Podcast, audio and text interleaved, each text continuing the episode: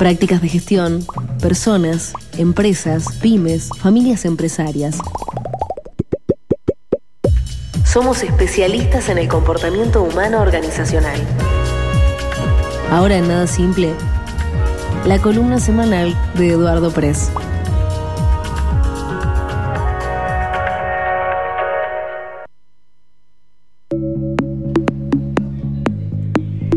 Eduardo, buenos días, ¿cómo le va?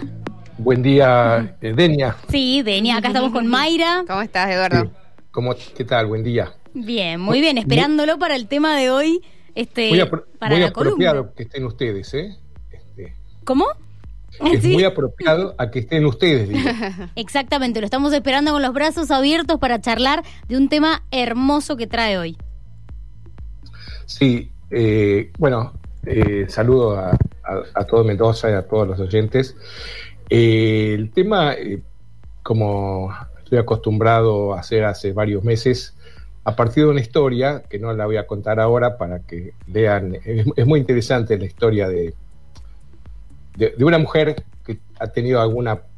No, no, no es, no es conocida, justamente eso es lo que hace atractivo, digamos, para que pueda ser conocida. Eh, me puse a pensar, y con mi colaboradora Sofía Florín nos pusimos a pensar, bueno, ¿cómo, cómo es la, la actualidad de la inserción de las mujeres en las empresas y en las empresas familiares? Tema siempre de actualidad. Recién estaba escuchando el, el tango siglo XX, eh, Cambalache, ¿no? Dice siglo XX, tendríamos que trasladarlo al siglo XXI y nada ha cambiado. Eh, en el caso de eh, las mujeres y las empresas sí han cambiado, afortunadamente, muchas cosas. Y yo lo ampliaría un poquito. eh, el tema de, de las mujeres en las empresas no lo podemos separar de qué pasa con los hombres también en las empresas. ¿no? Entonces, este, lo, que, lo que vemos es que existe una desigualdad, todavía menor, pero existe, digamos, todavía si uno ve las, las estadísticas, las encuestas de la cantidad de mujeres que están ocupando puestos directivos, si bien es un número que va aumentando, todavía eh, proporcionalmente es menor. ¿eh? Entonces, bueno, ahí estamos este, eh, tratando en la nota, eh, uno, uno, de los, uno de los temas que enfocamos es el- algo así como que la capacidad no tiene que ver con el género, atraviesa longitudinalmente tanto a los hombres como a las mujeres. Hay eh, personas mediocres, eficientes, ineficientes, independientemente del género.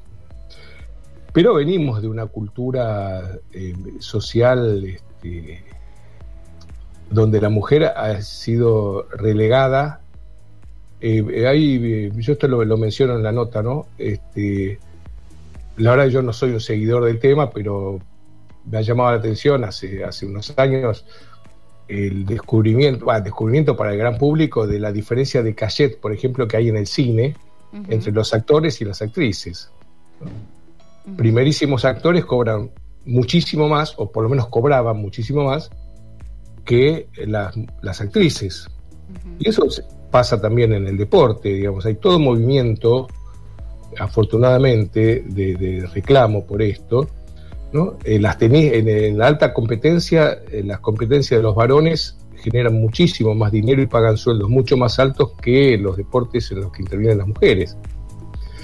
Eh, Eduardo, día- una vez sí. hablamos en, en tu columna esto, ¿no? De que recuerdo cómo las madres organizan las casas en general y, y manejan el dinero y, y las emociones y la cantidad de personas que conforman una familia en general, ¿no?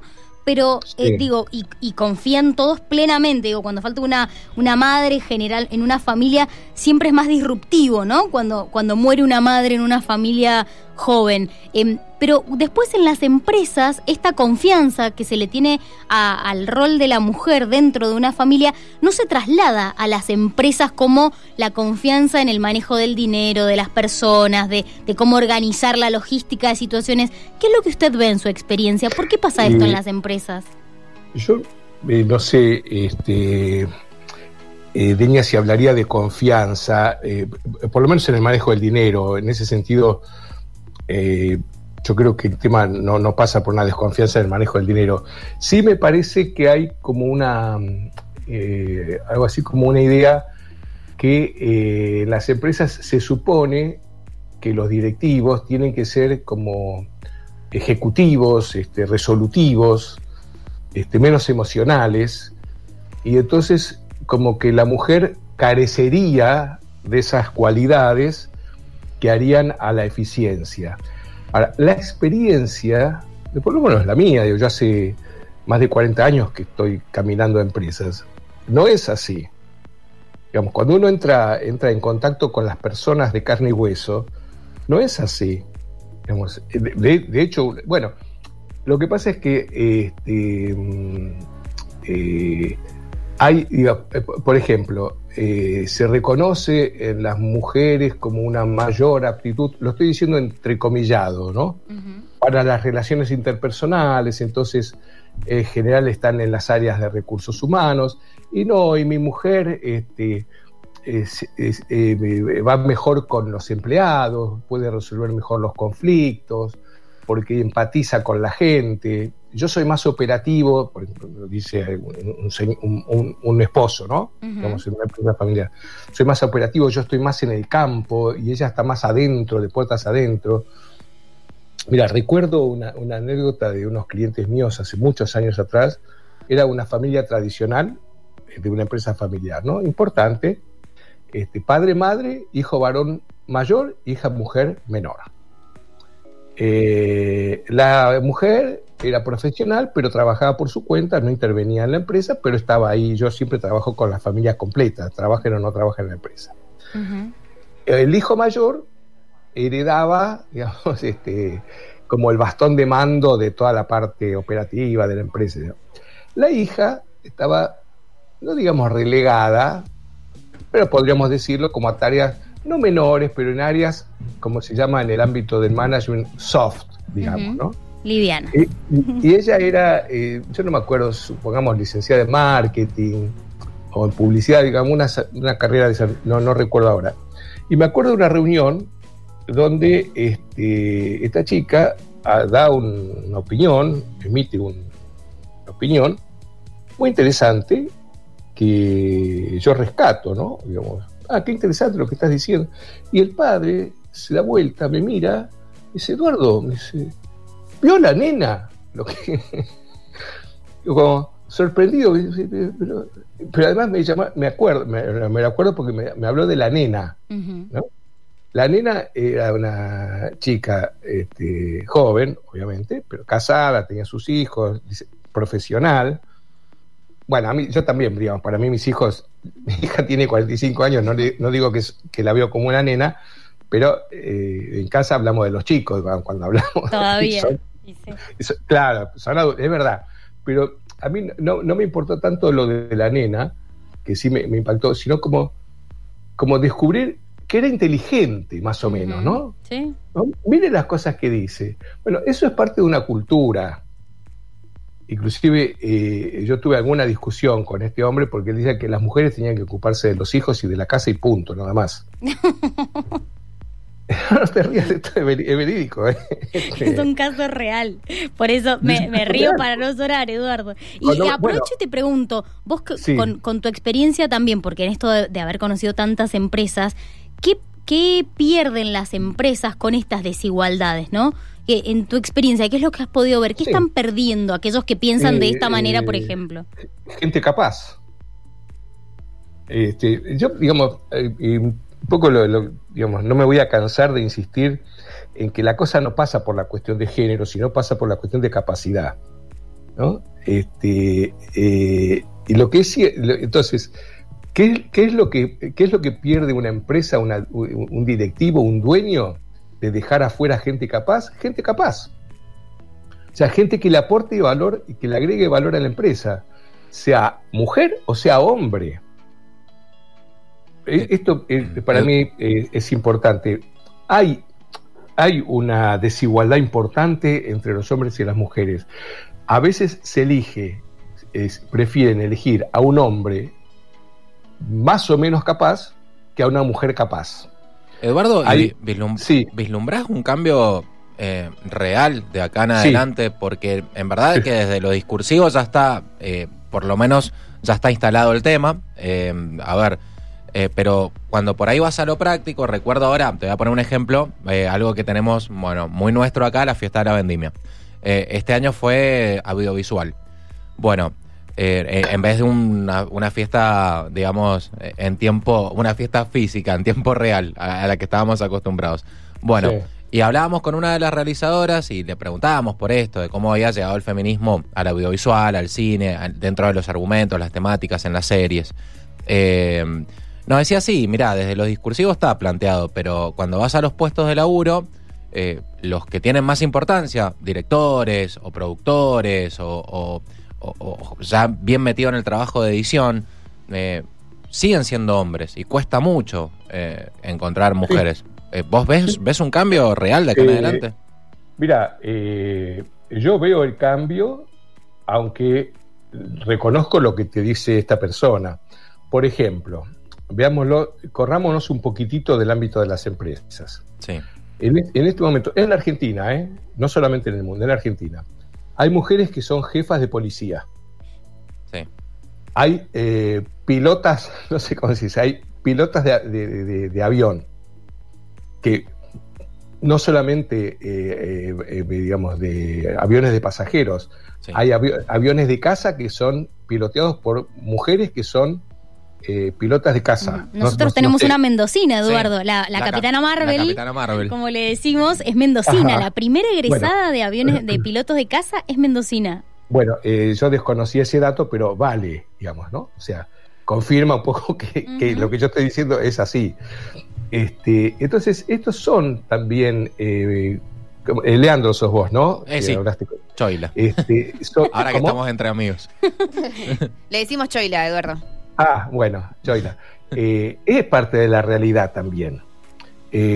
nosotros tuvimos, con una suerte diversa, pero no, no, no, por su capacidad, tenemos una dirigente empresarial muy importante que es Isela Constantini, que fue presidenta de, Aerolíneas. Este, que le ha costado un Perú llegar a ser lo que es, pero está. En, el, ámbito, en este momento, por ejemplo, este, en el ámbito rural, en el ámbito del campo, hay un movimiento muy importante de la participación de las mujeres en la dirección de eh, empresas eh, agropecuarias. Entonces hay un movimiento. Porque por otro lado, paralelamente a esto, hay como una mayor conciencia en los varones de la importancia de que las mujeres tengan el lugar.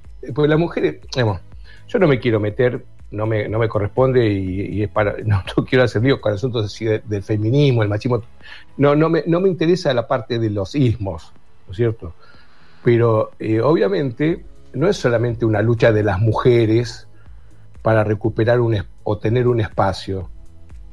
Es una lucha de la humanidad, diría yo, para que todas las personas, sean hombres o sean mujeres, ocupen el espacio que merecen y que les corresponde.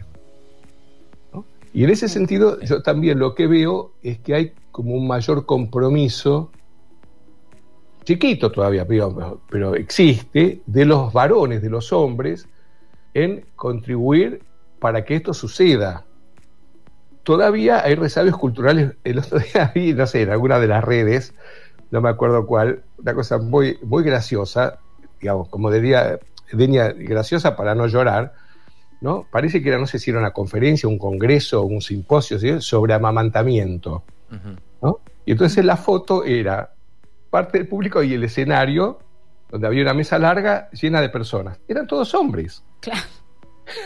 Entonces, la, persona que publicó la foto dice, ¿qué? ¿Ahora los hombres también van a amamantar? o sea, es una cosa de loco. Me hace acordar a la foto de mm, eh, Facundo Moyano, creo que fue, en esta reunión donde estaban debatiendo. Ah, sí, eh, algo de la CGT, sí, sí, que o de la... De, eh, discutir el tema de las, mujeres en los sindicatos y eran todos varones. Claro, claro, eran todos, todos hombres, no había una sola mujer en la foto y eran como 40, 50. Sí, sí, pero además para, hablar sobre el tema de las mujeres. Claro. Sí, sí. No, era una, reunión cualquiera, era para hablar sobre el tema de las mujeres. Bueno, pasan estas cosas contradictorias, que, insisto, como decía Deña, digamos, uno se ríe para no llorar, ¿no? pero son tan grotescas, tan ridículas, que se caen por su propio peso. Sí, Eduardo, y además esto hay empresas, las más grandes, no tanto las familiares, pero las más grandes que han hecho estudios internos y han reconocido hace uno o dos años las desigualdades que tienen dentro de su organigrama. Yo no me voy a olvidar nunca cuando vi el organigrama de una empresa muy grande, una hidrocarburífera, el, el justamente las jerarquías, ¿no?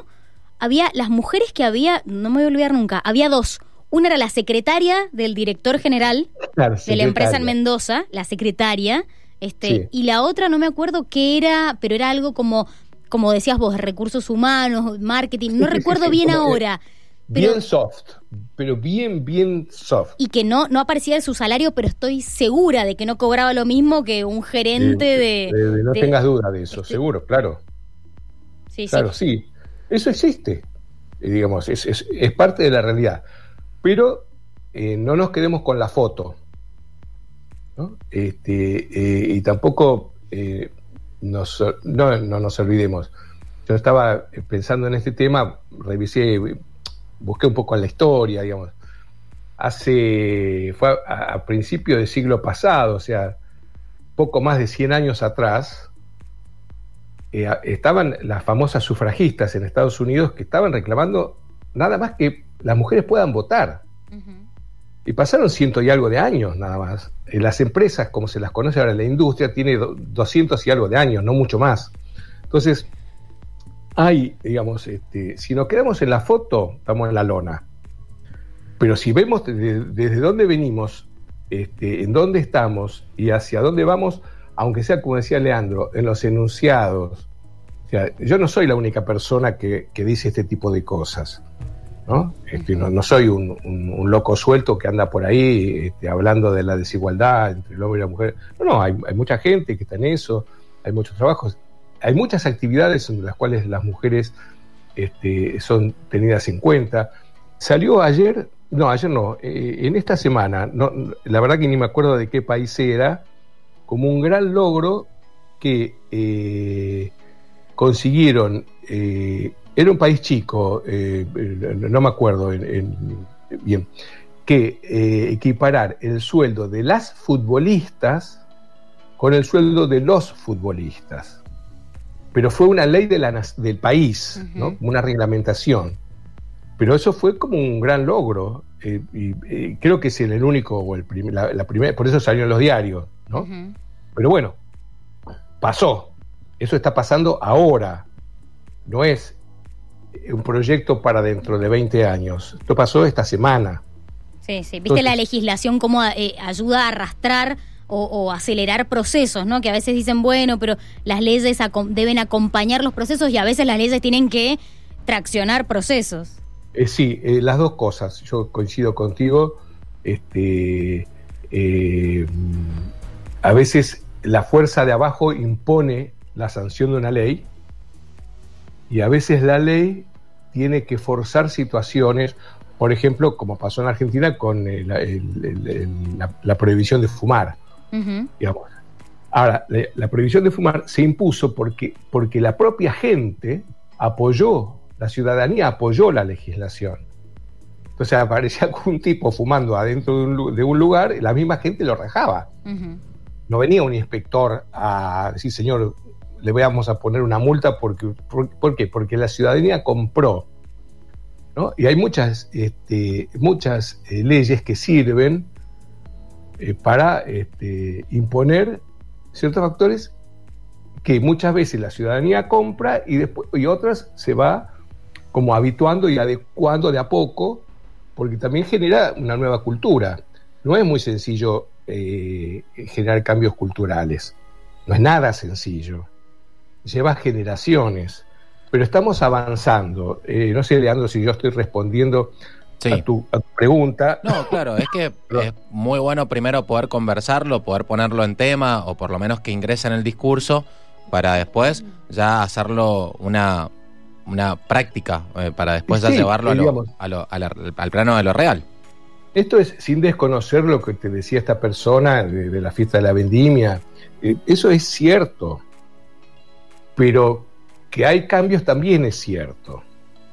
Entonces, esto como yo trabajo siempre con mis clientes, digamos, uno puede quedarse oliendo y masticando lo que está mal, o puede trabajar y poner la energía en seguir reforzando, haciendo crecer lo que está bien. Entonces, este, eh, yo, yo elijo ese camino. Digamos, digo, mire, esto no anda bien, pero digamos, si esto funciona, vamos a darle manija con eso. Este, bueno, eh, de eso se trata la nota. Eh, léanla. a mí me, gustó mucho, está interesante y la historia con la que arranca es muy interesante para ser conocida. Eduardo, te leemos el domingo entonces en Sitio Andino. Muchas gracias. gracias. Que esté muy bien. Saludos a Mendoza para todos.